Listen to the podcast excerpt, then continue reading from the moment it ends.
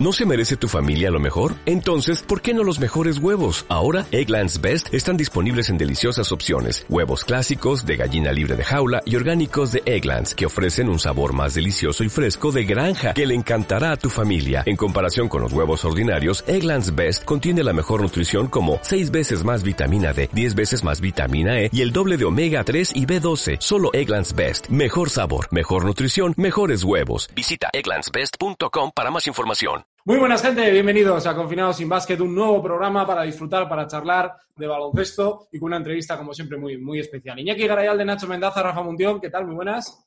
Hola, muy, buenas. ¿Qué tal? Bueno, y con otro pedazo de invitado que tenemos invitada en este caso al programa del día de hoy, que nos hace mucha ilusión que esté aquí con nosotros. Amaya Valdemoro, ¿qué tal? Muy buenas. Muy bien, pues nada, aquí, como todos, ¿no? Un poquito ya hasta aquí de estar en casa, pero bueno, haciendo cosas para que sea más llevadero. Oye, ¿qué tal, qué tal estás tú? ¿Tu familia? ¿Todo bien? Bien, todos bien. Por suerte, todos bien y bueno, ya deseando a que se empiecen a activar un poquito todas las cosas, ¿no? Porque ya vamos para dos meses y se hace pesado. Aquí que todos nos dedicamos a comentar, sea en tele o en radio, ¿tienes mono? ¿Te ha pasado que empiezas a comentar cosas en casa o, o esto lo llevas? Bueno, lo de comentar, eh, no, pero sí que es verdad que estoy consumiendo todo tipo de documental, de movidas de, de, deporte a todas horas, ¿no? Sí que es verdad que no estoy viendo muchos partidos vintage, pero documentales creo que me podéis preguntar por cualquiera que me los he visto todos. bueno, Rafa, siempre empiezas tú y a partir de ahí ya sabéis, charla libre. Bueno, a mí lo que primero que me sorprende es eh, la cantidad de zapatos marca, aquí les llamamos Palaware, para la huerta, qué, qué bien me vendrían algunos. No, pero oye, por favor, tío, estos no son de huerta, macho. Esto... ¿Qué pasa? Eh, cuidado, Maya, que nosotros... Perdona, que yo soy un tío elegante cuando voy a la huerta. Joder.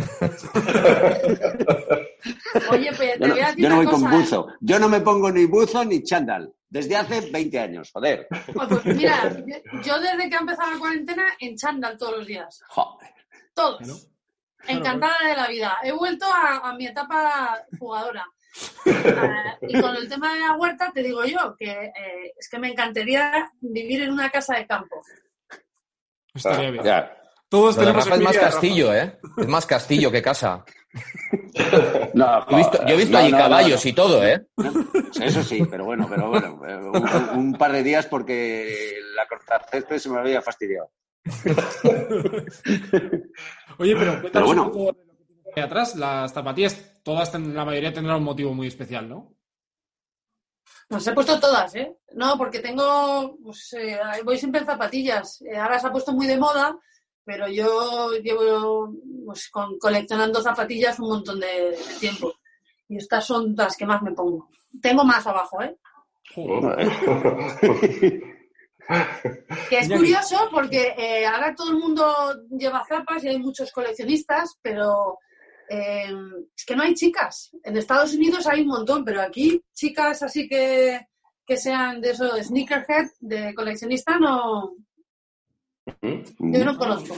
No, yo tampoco. Mira, Así que, pues bueno, a ver si empieza a haber más tías conocidas, digo, ¿eh? que a lo mejor mm, que no sean conocidas, pues sí que hay, pero conocidas en el propio básquet no, tampoco creo yo que haya, que haya muchas.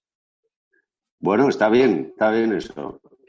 Iñaki, sí, bueno, yo voy a empezar por el principio, ¿no? Que, que normalmente suele ser buen presagio. Eh, Amaya, ¿quién te puso el balón, el balón del cesto en las manos para saber la ciencia cierta que, que será tu deporte? No me lo puso nadie, porque, bueno, no sé sabéis que yo hacía atletismo, que quería ser atleta, y eh, al mismo tiempo en el colegio, pues eh, yo siempre estaba haciendo todo con los chicos, de fútbol, voleibol, baloncesto, y sí que se me daban bien todos los deportes, y mi tío sí que jugaba, pero siempre me decía, y yo le decía que no, que no quería, que quería ser atleta, y un día viendo a, fui a ver un partido jugar a mi hermana, faltó el otro equipo, me puse a jugar, y había una chica que estaba federada, porque era el equipo de colegio, me, y le gustó, y le dijo, ¿por qué no vienes a hacer una prueba? Y al final fui a hacer la prueba y hasta aquí. Joder, no ha ido mal. Todo muy rápido, además, demasiado rápido, demasiado rápido. es que hablamos muchas veces de Ricky Rubio, pero tú debutaste con 15 también. O sea, es que eras una adolescente. Debuté con 15 y empecé a jugar con 13. Eso es. Con 17 Muy a la selección, 20 en la NBA, sí, demasiado rápido todo, ¿no? Ves Romay, ves Romay, joder, Romay empezó con, con 15 o 16, lo vieron por ahí, pero bueno, luego ha hecho algunas cosas y esto, majo, pero ves con 13 y luego con 15. Oye, ahora te, para- te paras a pensar un poco en eso, Amaya. ¿Cómo viste el recorrido? Es decir, pasó muy rápido, no lo disfruté, o sí, o lo disfruté todo por un poco ese punto de inconsciencia de que me llegara todo tan rápido. A ver, siempre se disfruta, pero sí que es verdad que cuando te retiras, sobre todo con la carrera que he tenido yo, mm, echar la vista atrás y, y- y ves lo afortunada que has sido, ¿no? Pero una vez estás metida dentro del, del, eh, pues, de la vorágine de la competición, eh, pues gente en la que ha estado siempre, o gente con la que está siempre en equipos que están luchando para, para ganar, ese, ganas y enseguida tienes que estar pensando en lo otro, ¿no? Y solo te queda ese día y el día de siguiente de las celebraciones para olvidarte un poco, para quitar presión y, y no lo vives, ¿no? Y luego, y luego, sobre todo, yo no tuve, yo no tuve mm, baloncesto de cantera, porque es que estuve infantil, cadete de, de primero y ya me fui a Salamanca y ascendimos en Vitoria eh, en la fase de ascenso y luego ya en el Dorna. O sea, que es que me hice profesional, cumplí los 15 en Salamanca, porque cumplo años en agosto, o sea que yo me fui de casa con 14. No llevaba ni dos años jugando. Muy Ya, rápido. ya tienes, ya, ya tienes una relación con Vitoria. Bueno, tengo, bueno, bueno, te lo tengo con Victoria y luego mi familia. Yo tengo mucha familia en, en Urrechu, en Arrasate y en San Sebastián. Ah, mira. No. Ah, no no. Oh, claro, yo soy Valdemoro Madariaga. Ah, Bueno, Ah, Aquí os voy, a Ah, poner, os, voy a, os voy a poner un cero, ¿eh? Porque yo, las Olimpiadas de, de Atenas, yo jugué con Madariaga. ¿Ah, sí? Ah, No dale. sabía- no jugado Claro, yo, yo solo jugué con el 9, con Madariaga, y porque mi madre falleció Sí, y, sí, pe- sí. y pedí un permiso especial que cuando fui a, fui a jugar las americanas de Houston se pensaban que me había casado porque tenía eh, Madariaga. Ah, claro. Claro. Mm, claro, claro. y no, no, no, se lo, no se lo dije a nadie, eh, ni a mi padre, ni a mis tías de, de- de allí del País Vasco. Y jugué con, pedí permiso porque, claro, en la ficha ponía Valdemoro Mm. y no, en teoría no podía, pero bueno, al final me José Luis movió hilos y me dejaron jugar con Madariaga. Bueno, ¿Ya sabes, lo que, ¿Ya sabes lo que significa Madariaga en euskera? Eh, eh, Peral, ¿no? Algo, algo de eso, puede ser Peral. Sí. Lugar de peras, donde hay, donde hay muchas, donde hay muchas peras. Muy bien. Un, Y, Amaya, y Amaya en las películas vas- vascas pone Amaya como fin, ¿no? Sí, sí, hacia el fin, sí. Hacia el fin. sí. Amaya con, con, con I latina escribimos aquí, tú con Y, entiendo. Sí, pero te, te explico, ¿eh? Porque mis primos se enfadan. Eh, mi madre, eh, pero claro, es que al final es mi nombre. A mi madre, eh, Claro. el régimen de Franco, le tuvieron que poner María Maya con Y, no con, no con I, la- I latina de nombre vasco, porque no podían utilizar los nombres vascos. Entonces, a mí me pusieron Amaya como mi madre. Y entonces me dicen, eh, eh, Amaya con I latina. No, yo al final le- Bueno. tengo oído y, ve- y que escrito, es que me- no, no, no, me, no puedo ver a Maya refiriéndose a mí. Con I latina. Y me lo pone un montón de gente y me da una rabia que no os podéis hacer una idea. Pero, pero lo entiendo. ¿Sabes? Lo que pasa es que, claro, al final, pues si mi madre hubiese sido Amaya con I latina, yo fenomenal. No tengo Claro. ningún problema, que me encanta el nombre no, más, con I latina y con Y, me parece Más- un nombre precioso. más normalizado. Además, ahora ya eh, todo, ya, Garayalde No, pero, con, con pero Y, ahora ya no, Garayalde- ahora ya no con Y, con... con Y, Garayalde, seguro, eh, Iñaki, eh, eh, le han escrito Sí. hasta que ya se pudo, Iñaki, pero con Y Sí, también sí. funcionaba eso. Pero ahora ya, ahora ya, por ejemplo, en el País Vasco, las niñas que nacen y les ponen a Maya ya no, la, no les ponen con Y, ¿no? Ahora casi Puedes, pon- No. puedes ponerlo como quieras, pero vamos, la gente lo pone con Sí, pero que Normalmente todo el mundo lo pone con I latina. Sí, sí, sí. Bueno, joder, Nacho. con la clase. Yo, yo una, una cosa, Maya, eh, te quiero preguntar directamente, perdona, Nacho, ¿eh? esto de, de ser, eh, pues claro, eh, tú miras y dices, oiga, la mejor jugadora española de toda la historia del baloncesto. Y no estamos hablando de una persona mayor, la mejor, y ya llevas unos años.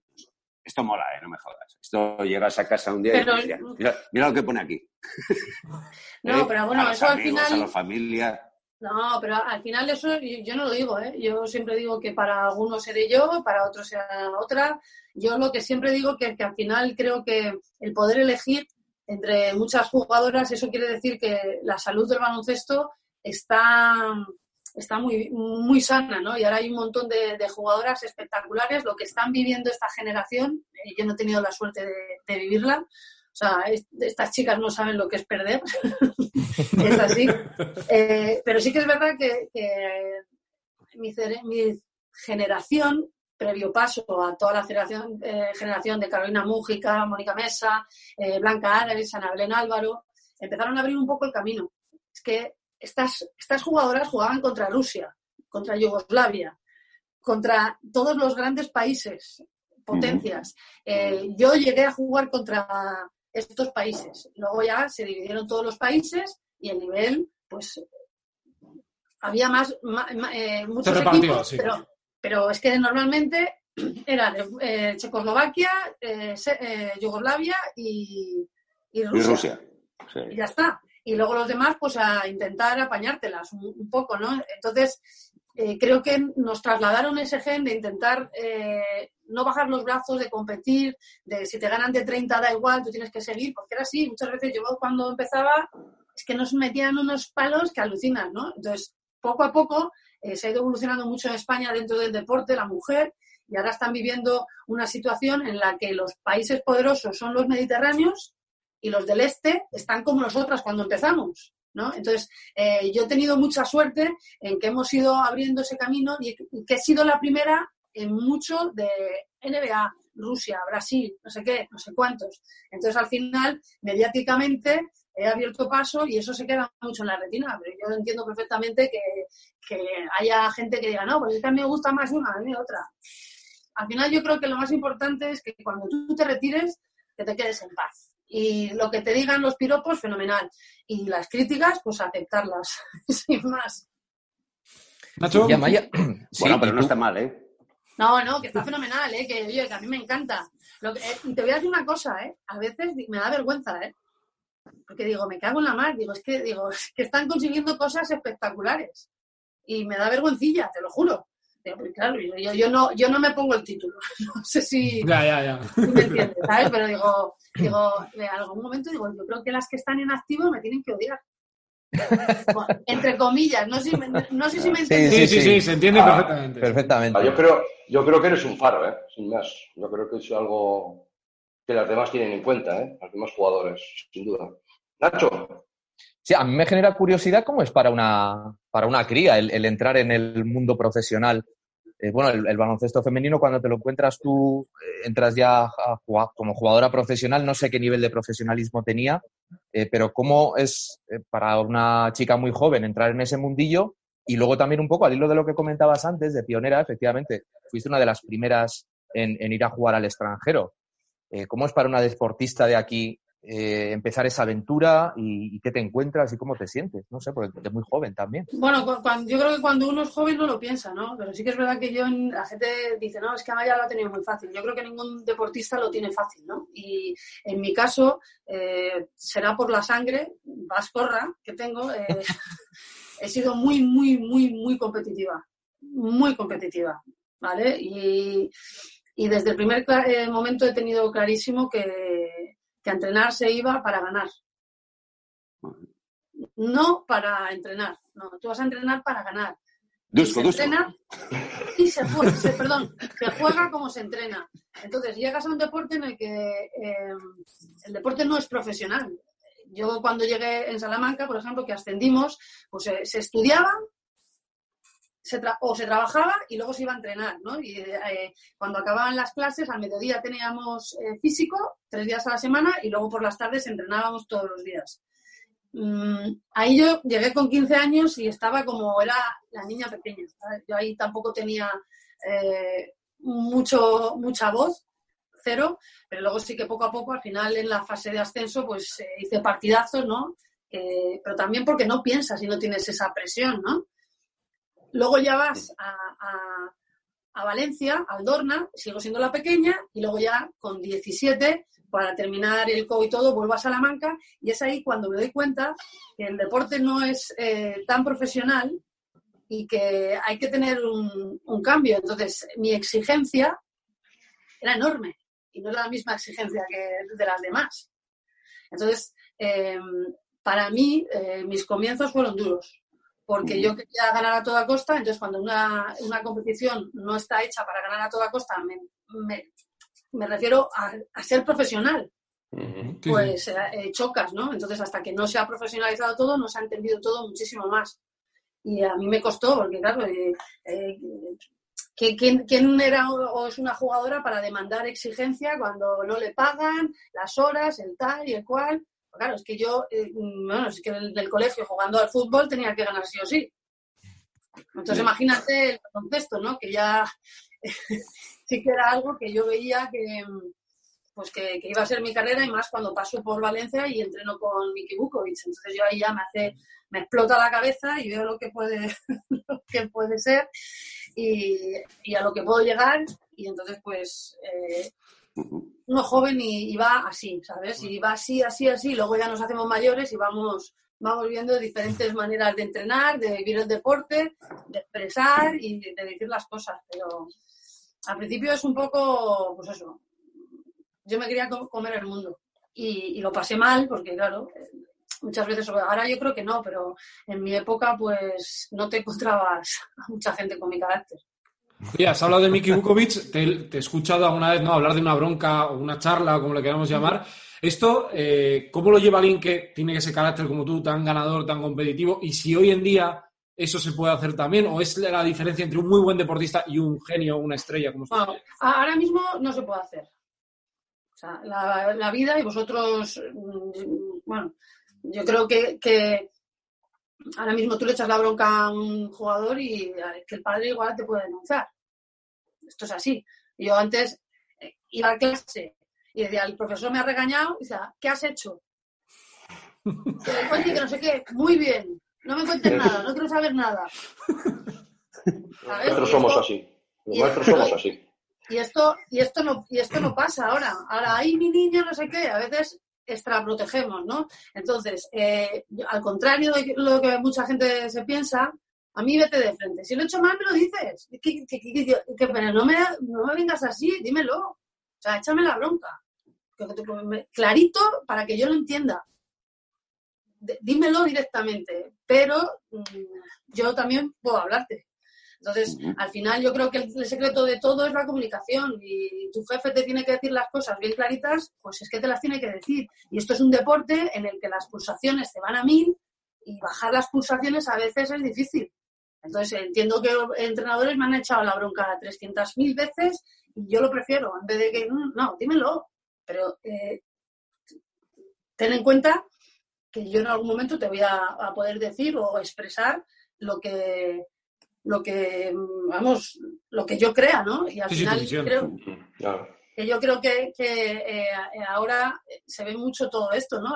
Antes no se veía, pero ahora hay mucho diálogo en los tiempos muertos. Antes era impensable. Y yo vengo de esa generación. Oye, eh, Amaya, perdóname, perdóname la pregunta, y quiero además que se me entienda, ¿eh? de verdad, ¿eh? No, sí. pero eh, eh, ¿a las chicas se os ha broncado menos por aquello de que sois chicas o ha dado igual? ¿Lo has vivido tú de manera igual? ¿Se vive ahora de manera igual? Escúchame. Igual es una pregunta estúpida. Escúchame. Es posible, ah, ¿eh? Pido no, perdón, ¿no? Pero... Tú se lo tenías que decir, preguntar a mi padre.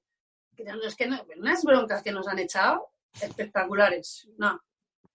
En mi caso, ¿eh? Vale, vale espectaculares. Y te lo digo, ¿eh? yo prefiero, a mí, pues la bronca, que me, siempre cuento la anécdota esta de Miki, pero a mí lo que me hizo, el, yo, me, que no conducía, entonces teníamos que ir a entrenar a Lliria porque el pabellón estaba en obras y a mí me venía a buscar Miki, me llevaba a y me traía. Tú sabes las chapas que me daban. Eso te iba a decir. me la cabeza así. No, no, no. O, o no me hablaba en todo el camino, que era peor. Claro. Todos los días, dos años. Bueno. Diciéndome todo lo que había hecho mal. Todo. Nada, nada bien. Solo me decía las cosas que había hecho mal. Pum, pum, pum, todos los días. 45 minutos de ida, 45 de vuelta, mañana y tarde. Todos los días. Joder. Ah, Pues, pues eso tampoco, eso tampoco. ¿No miraste autobuses o No, algo? escúchame, no, no, no, no. Eh, eh, le doy las gracias. Sí, sí, ya te... Eh, Sí, sí, sin duda. Aquí llegan los, aquí llegan el que salta más, el que corre más. Aquí llega el que tiene talento y el que viene de aquí.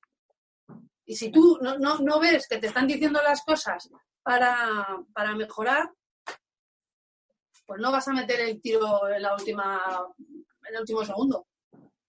Es lo Oye, que pero- creo. yo, yo, yo creo eso, ¿eh? De todas maneras, tu mentalidad, un poco ahora que estamos viendo los reportajes, es un poco de Jordan, ¿eh? Un poco de, de las dance de ganar, de super. Aunque sea cualquier cosa, tengo que intentar ganar otra vez. Cualquier deporte, siempre sea ese objetivo. Eso también se tiene que nacer con ello. Sí, pero ¿tú no crees que eh, todos los grandes son así? Sí, esto- igual, por ejemplo. por No, pero no, no, no solo COVID. ¿Tú no crees que, eh, a ver, de, de, de, Baskonia, ¿tú no crees que Toco es así? Sí, sí, puede Un ser. poco para adentro, igual no está en vocal. Eh, Mike, eh, Mike James, eh, Adams, eh, el sí. pato, que tiene así y sangre. eh, eh, a ver, yo creo que al final eh, Navarro, todos, todos. Pero hay, hay gente que, que son más vocales y gente que no. Ya está. Eh, Es que eh, yo es que me estoy partiendo con, y perdonadme, con, la- con los comentarios que veo del este de las dance, porque hay mucha gente que opina y no ha jugado a esto en su vida. Y no saben lo que es estar en un vestuario. Entonces, eh, y, y- yo para mí, el, el valor de, de- de las dance para mí no reside... Michael Jordan está por encima de bien y del mal, de lo que pienses tú y de lo que piense yo. Es que se la pela. He sido así. Piensa de mí lo que quieras. Tengo la conciencia tranquilísima. Soy más grande. y ya está. Y ya está. Y la gente, y la, y la gente, pues si quería ganar anillos, se tenía que ir con él. ¿Y alguna vez te ha entrado duda en tu carrera de decir, "Jo, igual tengo que cambiar mi carácter o no? No, O has- lo, lo he cambiado. claro, lo he No, pero me cambiado. refiero a ese, ese fuego que tienes tú, eh, que además lo No, lo he demostrabas jugando, dices, "Jo, igual, ¿sabes? ¿Te ha No, entrado porque alguna yo, vez la duda o no? sí, sí, porque mira, cuando fui a Estados Unidos y llegué allí a jugar y a entrenar, y iba a entrenar con miedo, pero con miedo por las reacciones de mis compañeras, porque querían ganar a todo, todas horas en cualquier ejercicio, y así era yo. Entonces me, di- me dieron de mi medicina en cantidades. Entonces eh, eh, tienes que encontrar el punto en el que tienes que seguir siendo igual de competitiva y a lo mejor intentar cambiar el body language, eh, saber que no todas las mismas eh, personas tienen la misma capacidad de sacrificio, de superación, de intensidad. Y al final es eso. Y he cambiado un montón, pero un montón. O sea, yo me he dado cuenta, yo en los primeros años, pues bueno, yo debía ser un infierno. Eh, ¿Sabes? Porque es que es una tía que quiere ganar siempre a todo, a cualquier cosa, partidos, entrenamientos. Entonces, hay gente que no tiene esa misma capacidad. Ya está, Hay que leer el juego dentro y fuera, ¿no? exacto. Exacto, pero bueno, que cuando lo recibes en tu propia piel dices, Cuidado. Luego, Oye, luego, también luego, luego también te tiene que acompañar otras cosas, aparte del deseo, ¿no? Te tiene que acompañar el físico, te tiene que acompañar Claro. eh, la suerte, te tiene que acompañar el talento, y Sí, evidentemente pero- juntas todo y ahí llegas arriba. sí, pero por ejemplo, yo lo de la suerte, es que yo creo que no hay suerte en esto, ¿eh? Bueno, la suerte entendida como lesiones, por ejemplo. Porque al final ponemos nosotros, los equipos, eh, bueno, si es que yo he entrenado lo que no está escrito, es que ahora está todo medido. Y, y yo es que no sé las veces que he dicho, oye, que estoy cargada, no, a entrenar. Oye, que me duele. No, no, no, a entrenar. Dusco, Dusco. No, pero es verdad. Entonces, al final, por eso creo que la comunicación. eh, No, es que no le gusta entrenar. A ver, ¿en qué cabeza cabe que a un tío no le gusta entrenar? No, o sea, no- a mí no me entra en mi cabeza. Porque entonces no estoy eh, trabajando mi herramienta que me está dando de comer. No sé si me entiendes. Sí, sí. Entonces, Sí. eh, no sé. eh, Pero puede pasar, puede pasar un poco como en la profesión. ¿no? Eh, quiero decir, hay gente que no le gusta trabajar, pero sabe que tiene que trabajar, porque al final de mes hay una cosa que se llama la Bueno, salud. pues por eso, por hay, eso están hay que los cobrar. Ya, pero yo entiendo que están los jugadores de primer nivel y luego los jugadores medios, tal y cual. Correcto, Entonces, cualquier jugador eh, de primer nivel eh, va a entrenar y se va a cuidar. Correcto. Y luego sí, pues sí, te cae, se te cae uno encima, pues sí, mala suerte. Pero hay muchas lesiones que se podrían evitar. Oye, Muchas- menos mal, menos mal, compañeros, que Amaya nos ha dicho que ha cambiado. Antes era una galerna, ahora es un vendaval. La prueba esa de la timidez cuando entraste en Movistar no te la hicieron, ¿no? A ver si la chavala es tímida a la No, hora de sí, hablar. me hicieron la prueba. Pero la hicieron de a ver si se acojona y en un minuto es capaz de hablar un minuto seguido. No, que- espérate, que me dice, no, eh, tú, no me conocía. Dice, tú hablamos, tú no te cortes y habla.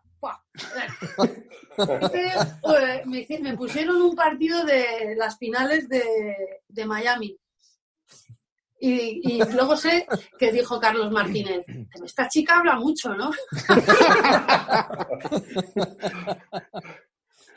Joder. Oye, te iba a preguntar un poco por la NBA y cómo es, desde tu punto de vista, cuando llegas, porque claro, aquí hemos visto el estereotipo de Fernando Martín quiere vivir la aventura, Pau Gasol va a vivir el sueño.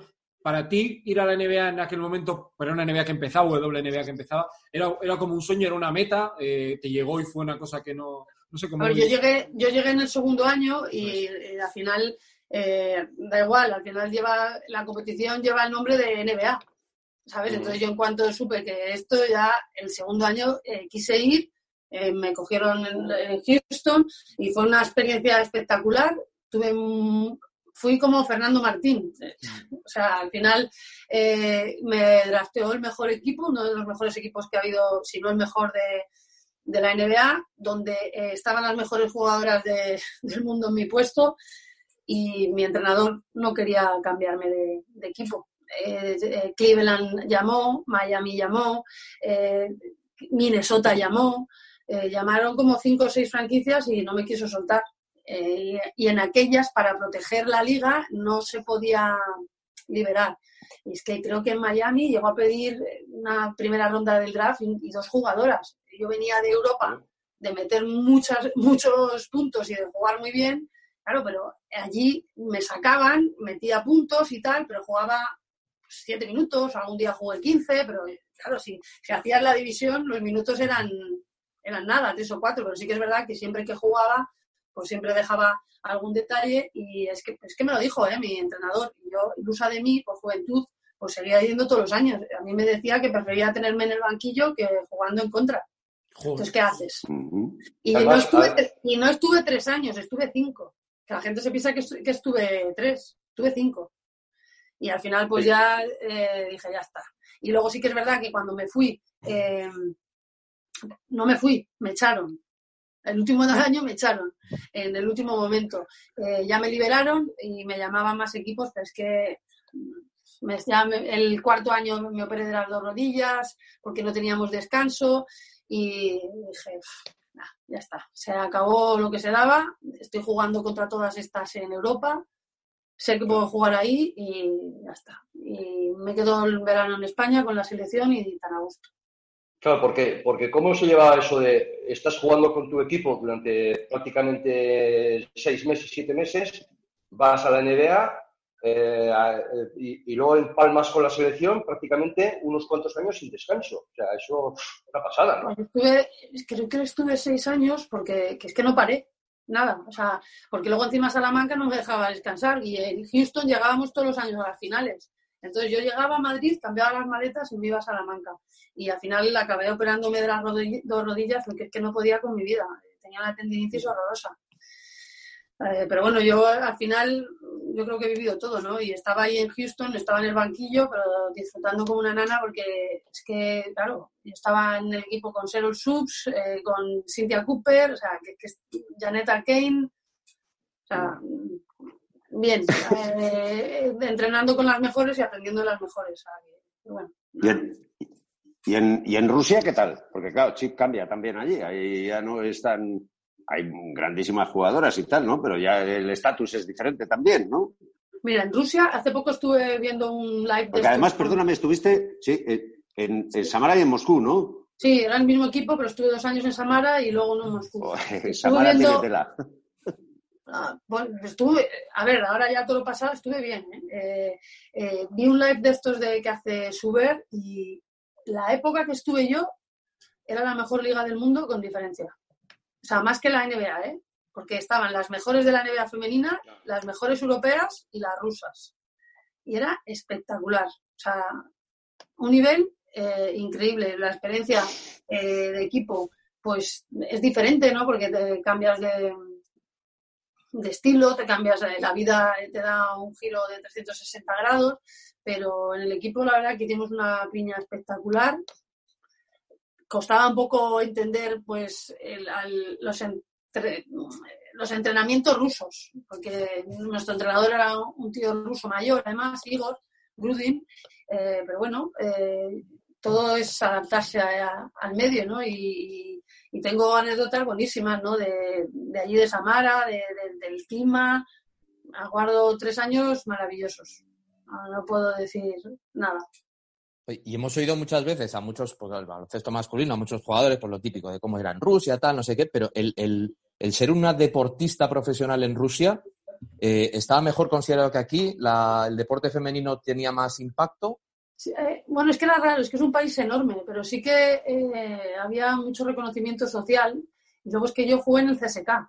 Entonces el CSK ya, ¿sabes? Eso, eso sí que, vamos, que a mí me, en Moscú, la Plaza Roja, me, me conocía la gente, que yo flipaba, porque sí que es verdad que allí se daban todos los partidos cosa que aquí hasta hace poquísimo no, no, se daban, ¿no? Y luego, pues, cuando había partidos contra el Dinamo, solo por ser CSK y Dinamo ya, ya era espectacular. Luego llegó el Spartak de Shatay, al del presidente este que, que, asesinaron, y también eran como clásicos de Ekaterimburgo. La liga era muy, muy, muy, muy buena, ¿no? Y, y también pillaron la época mis años de las jugadoras rusas que dominaban, porque ahora mismo mm. Rusia no está ni clasificada para las Olimpiadas, ¿no? Que a mí me explota la cabeza de ver unas Olimpiadas sin Rusia, cuando han sido uno de los grandes dominadores del baloncesto femenino.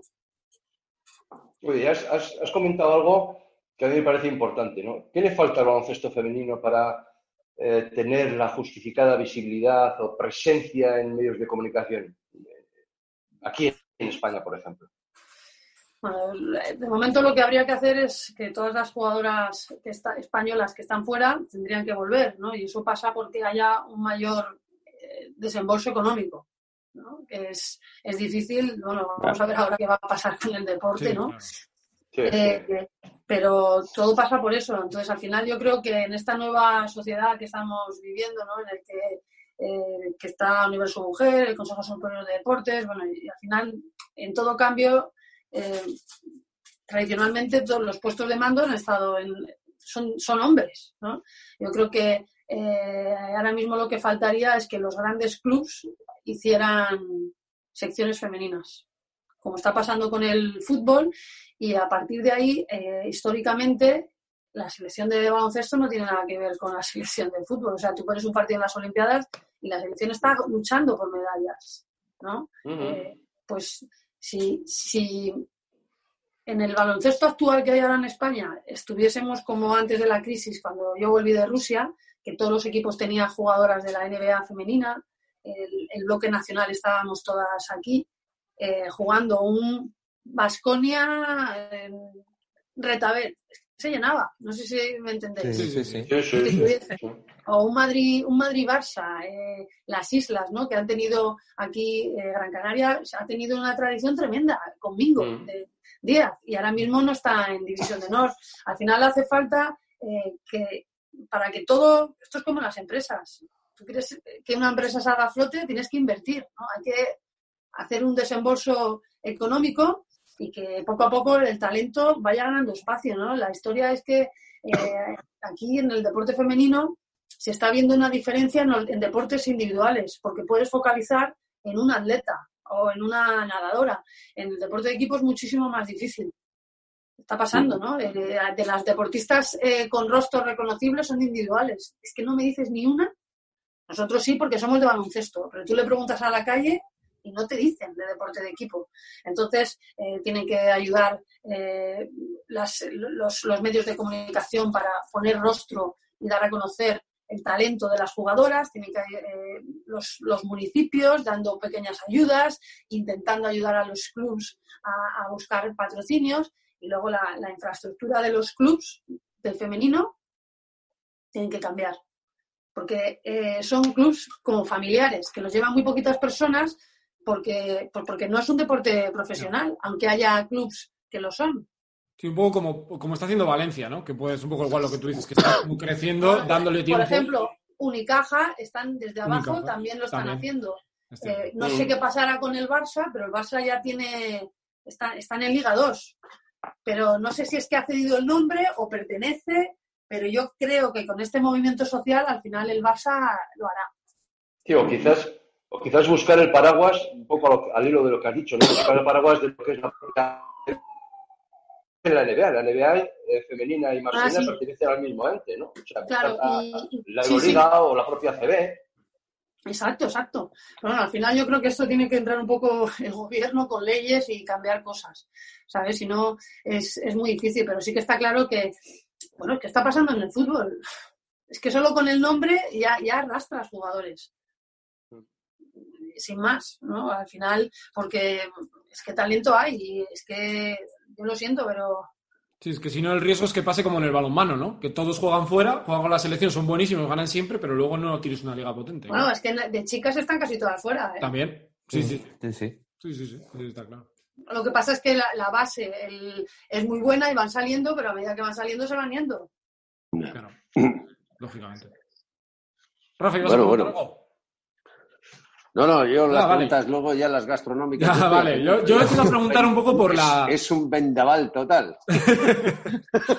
yo te quería preguntar un poco por la, por dar el paso a que hemos hablado antes de comentarista. ¿Cómo es esto? Eh, siempre se dice, para entrenador, a ver si el jugador o jugadora viene bien. ¿Para ser comentarista también ayuda? ¿Te ha venido, te viene bien para entender un poco más las cosas, ¿no? Los gestos, tú que además estás a pie de campo. A ver, yo creo que sí. Eh, no sé, aquí yo he recibido los mismos palos de comentarista que cuando jugaba, ¿eh? si no más, ¿no? Porque hay que tener muchísimo cuidado. Yo lo, digo siempre, eh, intento ser súper respetuosa. Desde luego que me voy a equivocar, como me he equivocado jugando. Pero yo cuando digo que un equipo juega mal, es que creo que está jugando mal. Y creo que tengo que decirlo. Lo que pasa es que el que está sentado en casa y siente los colores le duele un montón. Es que yo en partidos, es que suelo decir si juega mal, me da igual el equipo que sea. Y cuando juega muy bien, lo digo. Y ya está, y es que no pasa nada. Y al final, pues he tenido que aprender un poco, que es que me tiene que entrar, entrar por un lado y salir por otro. Pero desde luego que claro que hay situaciones eh, en las que el jugador sabe lo que pasa. Y, intento ser súper respetuosa con el jugador. y cuando digo, se ha equivocado, eh, probablemente sea por esto, por esto, por esto. O es que es muy difícil darte cuenta cuando tienes el corazón así y ya está, ¿sabes? Al final eh, todos sabemos, a lo mejor el jugador dice, no, no lo veo. Bueno, pero es que si no lo ves, pero te lo dice. Porque luego está la parte 2, que es que cuando empieza esto, triqui, triqui, triqui, triqui, y te empiezan a llamar. ¿Te digo? O a escribir. ¿Estamos locos o qué? Yo, yo te digo una cosa. Eh, respecto al tema del comentarista, porque yo he estado narrando muchos años en, la radio, Iñaki Garayalde ha estado eh, comentando conmigo, fue capitán del Vasconia 11 eh. Yo tengo muy claro que el comentarista tiene que tener conocimientos, bien a través de haber jugado, no tiene por qué ser al máximo nivel, si ha jugado al máximo nivel, pues ya está, ¿no? Bien a través de conocer el deporte, entrenando y tal y cual ese sí que tiene que tener conocimiento. Sinceramente, más que los narradores. Y, no sé si echarme piedras contra mi propio tejado. Si al final, los narradores, ¿qué contamos? Yo soy un cuenta historias. Joder, es un tío, mete una canasta, cuentas una historia y has vivido un poco los viajes. Pero el comentarista te centra un poco. Yo es que todavía no me sé muchas jugadas de estas que marcan de verdad, cuando alguien te dice, marco el 5, ¿qué cojones es el 5? Se podría preguntar. Y creo que ahora todos, los que estamos aquí, eh, sabemos mm, a qué velocidad se juega este, a este deporte. O sea, tú, en, tú en un partido, en vivo, o sea, es que tú no te puedes... Eh, o sea, yo a veces lo he dicho, digo, están en una zona machada. es que seguramente me estoy equivocando. Sé que hay una zona, pero yo no sé la cantidad de variantes que hay. Entonces, a mí, eh, yo no me quiero meter, no, lo he dicho a veces, pero yo no me meto en esas cosas porque a día de hoy el, plan táctico de cada equipo es una barbaridad. O sea, es una barbaridad. Entonces, eh, hacer un comentario de esos en un partido me parece tirarte a la piscina de una manera tremenda. Porque aquí no, yo, eh, como yo lo entiendo, y, me, y voy guiada por mi padre. Porque mi padre lleva viendo baloncesto y todavía toda la vida no sabe lo que es un roll. A, a mí no me, no me digas lo que es un roll, un shuffle, un carretón. No, no. Porque eso solo sabes tú y cuatro más. Entonces, no es, eh, no, es que yo aquí te voy a decir esto porque es que sé mucho baloncesto. No, no. Aquí, el que, el que está sentado, ¿cuántos juegan? ¿O cuántos quieren, sabes? Entonces, eh, es muy difícil equivocarte. Porque, insisto, los equipos van cambiando eh, un montón de, variantes ofensivas, defensivas, y tendrías que estar con el, mando parando y viendo todas las cantidades de, variantes, porque ahora mismo hay un ojo que sale a la esquina cuando está Claver, pero no sale cuando está Mirotic, por ejemplo, y es otra cosa diferente. Entonces, cuando me siento para narrar, intento transmitir eh, lo que siente el jugador. Si hay una zona, digo, es una zona. Si hay una zona que veo que se pone en el segundo A individual o que es de espacio, digo, es una matchup y ya está. Y no me lío la manta a la cabeza porque bastantes palos me llevo ya. No, se debería ser, se debería ser en definitiva también, pues eso, un- un- cierta comprensividad, ¿no? Eh, críticas están eh, bien, yo siempre digo, son educadas, pero eh, ser comprensivos, porque Ah, eso de, no, es que yo veo, yo veo baloncesto. Aquí había un entrenador, es una anécdota rapidísima de fútbol y un día, creo, famoso, eh, bueno, era Clemente, joder, eh, en una rueda de prensa en Lezama y, y dijo, eh, le dijo un periodista, no sé si era un periodista, digo, eh, que yo veo muchos partidos de fútbol. Dice, ¿sabes quiénes han visto más, más jugadores de fútbol en toda la historia del Atleti? Las vacas de Lezama. No tenía ni puta idea. No, pero en serio, o sea, es que al final yo creo que, que el, el baloncesto es tan apasionante por la riqueza que tiene táctica y por eh, eh, el poder de improvisación que tiene el jugador, por, por las variantes que hay, por lo rápido que es. Entonces, comentarlo y narrarlo es difícil, porque es que la vas a, la vas a cagar. No sé si me entendéis. Sí, sí, sí. Sí, sí, Exactamente. ¿Qué te quiero decir? Entonces, Lo que pasa es que estos tres son muy buenos, Amaya. Estos tres que tengo aquí son muy buenos comentaristas. ¿sabes? Son Entonces, tíos de eh, raza comentarista. No, pero al, fin- al final, al final, joder, yo, yo- pues yo como cuando jugaba, yo veo y escucho y, y me quedo y digo, joder, este tío que bien cuenta las historias. Digo, yo, eh, la malla, que te has quedado ahí que no, no te salía la palabra. Al final, yo creo que hay, hay que escuchar a todos y ver a todos, pues, pues, pues, pues para ver eh, pues lo que puedo sacar de cada uno y luego te quedas con tu esencia y como a ti te gusta hacer las cosas y a unos les gustarán más y a otros les gustarán menos. Pero a mí lo que me duele eh, es que la gente critique eh, con el amor y la pasión con la que yo vivo el baloncesto. Porque me da pena si gana uno, me gana otro. Porque a mí yo lo que quiero ver es gente que entregue en cuerpo y alma al baloncesto y que me lo pase bien y que me haga sentir y que me haga levantar de- del asiento. Y a mí me hace levantarme del asiento desde Mirotic hasta Toco cuando se pone al poste bajo y no sabes el reverso que te va a hacer, hasta los mates de claver, hasta las mandarinas de Yul, y, y yo, yo disfruto así. Yo disfruto así. Entonces, cuando nos dicen, eh, eres de uno, eres de otro, mira, yo soy de baloncesto. Sin más. Ah, claro. Y, y la gente no lo entiende.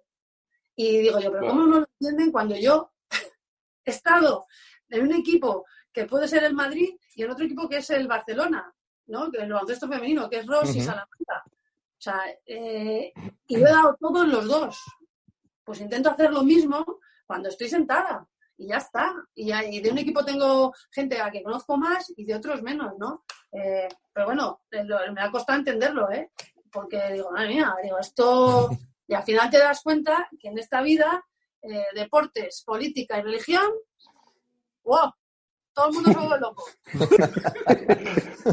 Qué bien, Amaya, qué A- bien. a- a- Amaya, Amaya, ¿a ti te sigue, te, te sigue pasando a ti también que cuando estás con el micro retransmitiendo un partido, eh, lo sientes como si estuvieses en la pista? Esas vibraciones, esas sensaciones. No, no, pero me, me da rabia. les, veo, les veo a ellos y digo, joder, macho, digo, es que esta gente, porque es que eh, a los jugadores mm, nos tendrían que hacer así, coger y decir, disfrútalo, disfrútalo que esto se acaba pronto, ¿sabes? Y entonces eh, siento el disfrute que te da la pista, el, olor a partido importante, los nervios, el, la voy a meter o la voy a fallar, los lloros por, y las lágrimas por la impotencia de saber que has fallado y que no tenías que haberla fallado. Y, y eso me lo transmite, ¿no? No el hecho de, de jugar, o sea, jugar mola, pero a mí lo que me he hecho en falta son los sentimientos que, que me daba el baloncesto, de ganar y de perder, ¿eh? Y fíjate que el- de los de perder eran como pues, mañana mejor, ¿sabes? Nacho, Joder, eso es muy bonito. Sí, y yo- eh, en ese aterrizaje que has tenido en el mundo de, de, bueno, de, de la comunicación, ¿ha habido alguna cosa que no te esperabas que, la- que te la has encontrado y dices, joder, ¿cómo estoy disfrutando de esto que no me esperaba encontrar en este, en este mundillo? ¿Y, y ha habido alguna cosa que digas, uy, esto no era como yo pensaba, es más difícil de lo que yo creía? Ah, Escúchame una cosa, la tele, tío, o sea, es que yo flipo con la televisión. O sea, es que cuando estás jugando, que hacer una retransmisión, no, no, no, no mi trabajo, o sea, todo. O sea, la cantidad de personas que hay para echar en, en marcha todo esto, eh, por lo menos en, en- Movistar, o sea, con la cantidad de gente inteligente que me estoy encontrando yo. No, es que es que intento ser una esponja y aprender de todos, desde el realizador hasta el cámara, hasta el del sonido, eh, porque creo que estoy en una casa en la que se mide y se trata el deporte de una manera exquisita. Y son gente que, que- que yo, yo el primer año es que yo flipaba, ¿no? Porque es que, claro, todo historias. Y decía, esto, esto es una maravilla, ¿no? Y tengo la suerte de, de poder desarrollarme después de, de- de retirarme en el mundo de la comunicación, que como veis, pues tengo bastante carrete, eh, y rodeada de gente que, que me va a poder ayudar e intentar, eh, a intentar a llegar a ser la mejor versión que yo pueda ser, ¿no? En, en esto de la comunicación, desde de la capacidad que tenga de oratoria hasta eh, mi mejor versión, intentando, que lo pasaba fatal al principio, hacer preguntas a los, a los jugadores, ya ves tú, que estaba acojonada. O sea, eh, y todavía me sigo poniendo a veces cuando tengo que preguntar a, a un jugador y pregunto y digo, me cago en la mar, si tenía 300 preguntas aquí y luego estoy delante y se me olvida, ¿no? Entonces, pues te das cuenta, pues que es que yo acabo de salir del huevo, macho. ese, de ese tema a Rafa le gusta mucho la de no ha podido ser. Esa es la que más le gusta. Joder.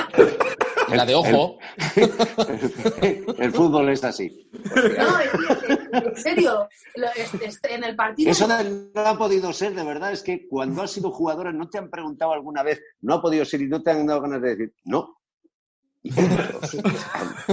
Y ese, ese punto de seriedad que dices, eh, hostia, el periodista le dejaba aquí ya. No, es que, no, no, pues imagínate yo ahí después de perder, con la mala leche que llevaba. No ha podido ser, pues igual me desmontas. Oye, pues no sé si tenéis alguna pregunta más para ir terminando con, con la malla, que, que está siendo un gustazo de charla. ¿Alguien por ahí, Iñaki, quieres empezar tú? Sí, eh, ¿no te ha dado por enseñar baloncesto en categorías inferiores a chicos, chicas, niños? ¿No te ha dado? Eh, a ver, desde el... Esta es otra, que, que claro, aquí voy a sacar pecho yo ahora mismo. Llevo, eh, bueno, este año iba a ser el decimocuarto año eh, en el que hago un campus de, de- de niñas. O sea, yo fui la primera mujer que hizo un campus a Maya Valdemoro. Y Ujú. sí que me meto a veces y hago ejercicios, pero es que, que no tengo paciencia. Y, yo, y no sé si es porque he ido muy rápido, o sea, me encanta, pero cuando estoy ahí digo, "Joder, es que no lo pilla, ¿sabes? Entonces yo no sé si es porque he sido mala alumna yo, porque a mí me decían y enseguida lo pillaba y creo que, que para el deporte de base mm, tienes que saber mucho, tienes que saber cómo lo dices, cómo lo cuentas, tienes que ser, tener paciencia y yo no la tengo. No la tengo, no la tengo. Eh, que me gusta, me encanta, me encanta, ¿eh? porque la- las niñas flipan, porque de repente llego, les paro y digo, esto. y entonces se quedan así y digo, ya, me voy. Digo, porque es que, digo, voy a ver que a lo mejor lo han cogido dos y otras no, y entonces estoy todo el rato parándoles. No, hombre, que era, cuando a mí me paraban el entrenamiento y ya pesado que quiero entrenar, ¿sabes? Bueno, y, y- no, yo, tres rápidas, tres rápidas. Venga, Eh, Amaya, un lugar para vivir, un partido para retransmitir y un momento para recordar, tuyo. A ver, un lugar para vivir, eh, me quedo aquí en mi casita, Alcobendas, que me fui muy, muy, muy pronto y ahora estoy disfrutando de, de mi pueblo y de mi familia. Un partido para narrar, me encantaría, se me pone la piel de gallina, ¿eh? narrar una final olímpica de mujeres. Me encantaría. Y luego, ¿cuál es? Ah, y un momento, pues bueno, me quedo con, me quedo con dos. Con el primer desfile olímpico mío de las Olimpiadas, el desfile, no con ningún partido, y luego pues me quedo con, con mi retirada, ¿no? Que el inicio de una nueva vida. Triste, pero bueno, eh, se abrió otro capítulo en mi vida. Sí, sí. Muy bien. Nacho, Yo te quería preguntar por un episodio relativamente reciente, que fue la gala de los Laureus, que estuvisteis ahí recibiendo un premio, eh, bueno, lo que es todas las selecciones masculina, femenina, Sí. y creo que pusieron un vídeo muy guapo, ¿no? De presentación eh, de lo que fue la entrega del premio. Sí, eh, cogieron un poco. eh, mira, me gustó muchísimo porque, de- sobre todo, salieron imágenes de, de la generación que he hablado. Yo, las primeras que ganaron el, el, uy, Euroolímpico, ojalá, el Campeonato de Europa en el, en el 93, Tres. eh, de, de Boni y toda esta gente, y luego la mezclaron con momentos nuestros, con esta nueva generación que está arrasando, pero bueno, al final eh, te das cuenta todo lo que está haciendo el baloncesto en general español, ¿no? Y es la leche, ¿no? Al final está Estados Unidos y somos nosotros, ¿no? Porque lo demostramos en senior y para mí, que es lo más importante, en categorías inferiores. Es que el guion era muy bueno en Nat- ese vídeo, ¿eh? sí, Eso te iba a decir. ¿Sabes, por qué? Ah. ¡Sin No vergüenza! sabía cómo decirlo y estaba, oye, es que el vídeo guapo, ¿eh? El Oye, pero no esto ha sido. Estaba trampa. calentando un poco el tema. Yo, la qué vídeo típica, más la guapo. típica que te compras una camiseta y estás todo el rato como enseñándola. ¿Qué tal? Mira. Pero, Sí, pues, ¿qué hora Lo tenía es? que Si decir. ¿Qué hora es si vas con el Rolex? Con el reloj, eso es. pues muchas gracias. Estuvo precioso, la verdad que estuvo precioso. Sí. Me alegro, me alegro. Sí. Bueno, Oye, Rafa, imagínate que digo, joder, No, luego le digo a Sergio que lo edite y lo corte. estaba deseando que lo hubieras Vamos. dicho. no, no, Estaba muy bien el vídeo, ¿eh? Estaba muy eh, eh, era muy emotivo. Sí, sí, sí. Estuvo muy chulo. Me alegro, Yo- me alegro. Yo nada. Yo, yo termino siempre con, con gastronomía. No te va a pedir un plato de aquí porque somos imbatibles. No te va a pedir que elijas un plato porque somos imbatibles y vas a empezar con la chuleta y todo esto. Nada, fuera, No, no, de eso. no, pues te iba a decir que las alubias de Tolosa. Bueno, eso es la, la chuleta, la salud, merluza, o sea, somos imbatibles. Eh, aquí se es imbatible en la comida, con todo el cariño hacia los demás. Pero dame, Pero escúchame, dame pero si es que yo, yo he crecido con esa comida, ¿eh? Esas buenas alubias. Muy bien. Pero dame un plato rápido de eh, que te haya gustado, ¿eh? Ahora que estamos en confinamiento y todo el mundo y tal. Estados Unidos, otro de Rusia, otro de Valencia y otro de Salamanca. Fíjate, rápido. Pum, Joder, pum, pum, pum. A ver, eh, las patatas meneadas de ¿Y eso Salamanca. qué es? No he probado nunca. Que te estoy cocinando yo, ¿qué es eso? Pues es que, eh, o- o- no, me- revolconas las llaman, meneadas Ah, vale. o revolconas, que lo ponen ahí con un poco de, de, de torreznitos, le echan, Oh. la patata está como ma- eh, machacada y tiene un toque de picante y está que te Joder, mueres. Tiene que estar bueno. Venga, sí. apuntando. ¿eh? Eh, Valencia. vale, bueno, pues bueno, es que cualquier arroz que te comas allí, macho, está que te mueres. No odio la horchata, lo siento, la odio a muerte, la odio. Somos dos. Tres. Pero el arroz al horno. Depende con qué la mezcles. Pero mira, te voy a... No, no me gusta nada. Te voy a decir, eh, hay un arroz que me gusta mucho que es eh, con espárrago, panceta y costilla. Creo que hay algo así, que está, que te mueres. Luego, de Rusia, eh, la sopa bors, o sea, Hombre. to- todos los días. Y eh, me gustaban mucho eh, los eh, pilmini. Los pilmini son como los, eh, la pasta italiana, los tortellini. Sí. ¿vale? Eh, pero son rusos y los hacen como a la plancha y están espectaculares. Y en Rusia comí que os podéis morir. O sea, en Rusia se come que te mueres. Pero que te mueres es que te mueres. Eh, todos los pescados, todas las ensaladas frías que hacen, todas las sopas. Espectacular. Espectacular. Mira, Rafa, apunta. Sí, Eh, pues yo, yo he estado un montón de veces rusa. y es verdad, casi me muero. A ver, escúchame una cosa. La historia es que, bueno, yo no sé, pero y, y yo cuando estuve no, viviendo no, no, allí, tienes que Claro. coger y, saber exacto, dónde vas. Pero la sopa esa está muy rica. Doy fe, ¿eh? Y se tarda en hacer cuatro horas por lo menos, ¿eh? Se, se tarda, es bastante laboriosa. ¿Y luego qué me has dicho? ¿De dónde? Estados Unidos. Estados Unidos, Eh, ahí, ahí te este- ponías de hamburguesas a tope, ¿no? Pues es que me iba a un brasileño a comer. Eh, pues es que en Estados Unidos, pues bueno, sí, ¿quién no se ha comido Ahí una hamburguesa? Sí. No, pero por ejemplo, la carne está es- espectacular allí. debe- también tienes que ir a buenos sitios, pero tienen carne que está que te mueres. ¿Sabes? Y una buena hamburguesa, oye, pues, chico, somos de cultura de básquet. ¿Quién no se ha comido una buena hamburguesa? Joder, unas cuantas han caído por ahí. El Ah, y el cocido madrileño está que te mueres, ¿eh? Bueno, Eh, claro, exacto, damos, eh, damos fe también. ahí. Oye, pues Amaya, muchas gracias por haber estado con nosotros, te lo agradecemos muchísimo. Y Sí. nada, que te vaya súper bien, a ver si ya coincidimos pronto en las canchas, que esa será muy buena noticia. Pues a ver, macho, a ver, porque madre mía, a ver si sale por lo menos esto y, y yo qué sé, yo qué sé. No quiero ni pensarlo lo que va a pasar. No, sí, mejor, mejor. Pero que bueno, que sobre todo que viva el básquet, que me alegro de veros, eh, salud para vosotros y para vuestra familia. Vamos, Vasconia, Retabet Bilbao, y que, que la gente sepa en el País Vasco que es de medio vasca, coño, aupa. Va a quedar claro. Sí, sí. un abrazo enorme. Cuídate. Venga. Y resto también, nos vemos en el Venga. próximo programa. Hasta luego. Muchas gracias. Agur, agur. What if you could have a career where the opportunities are as vast as our nation, where it's not about mission statements, but a shared mission? At U.S. Customs and Border Protection, we go beyond to protect more than borders, from ship to shore, air to ground, cities to local communities. CBP agents and officers are keeping people safe. Join U.S. Customs and Border Protection and go beyond for something far greater than yourself. Learn more at cbp.gov/careers.